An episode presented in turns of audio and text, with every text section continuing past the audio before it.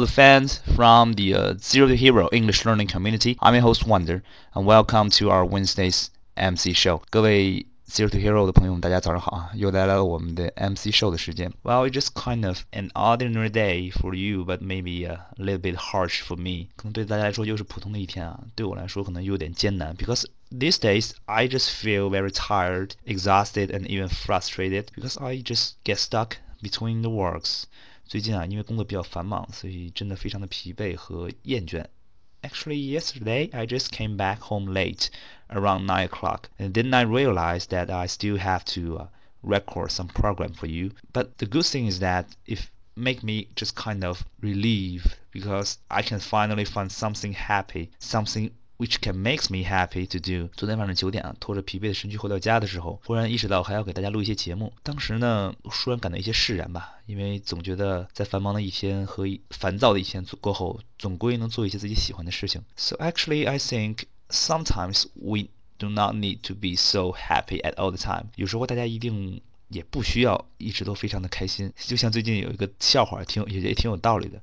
说如果一个人每天都是充满正能量的话，其实表现出来的挺像精神病的。Well, I think, but if we really want to be mature，如果我们真的想成熟的话，I think the most important thing is that whenever we uh, come across some difficulties, we just kind of, except for the endless complaint, we need to find peace and then try to resolve the problems。我觉得可能真正成熟的标志，就是在遇到困难的时候，除了无休止的抱怨，我们总能平静下来，去寻找解决问题的最终答案。Well, so today I decide to bring some peace to an ordinary day. So 今天呢，我想一个喧闹的早晨，especially a noisy morning, right？带来一些平静。Well, some peace, okay?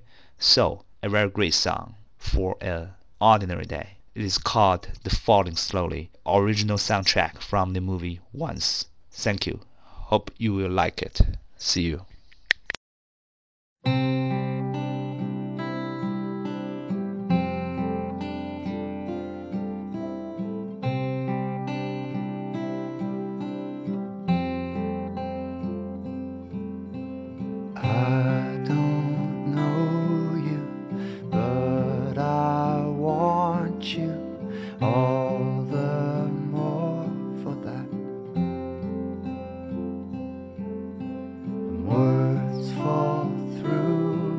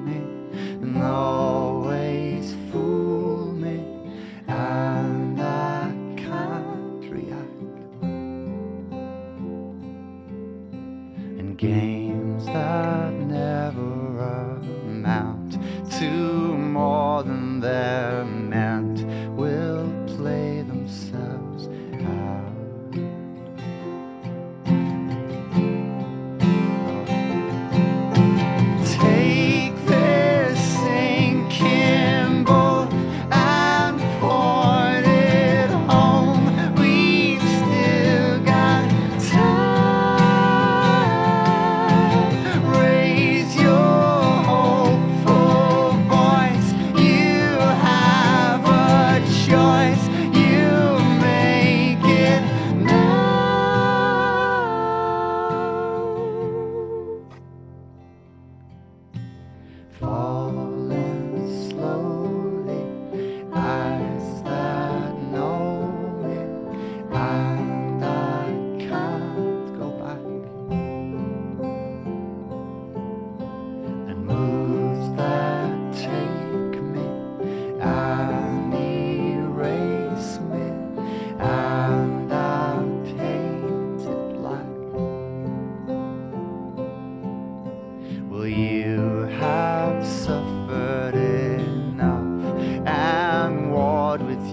yourself.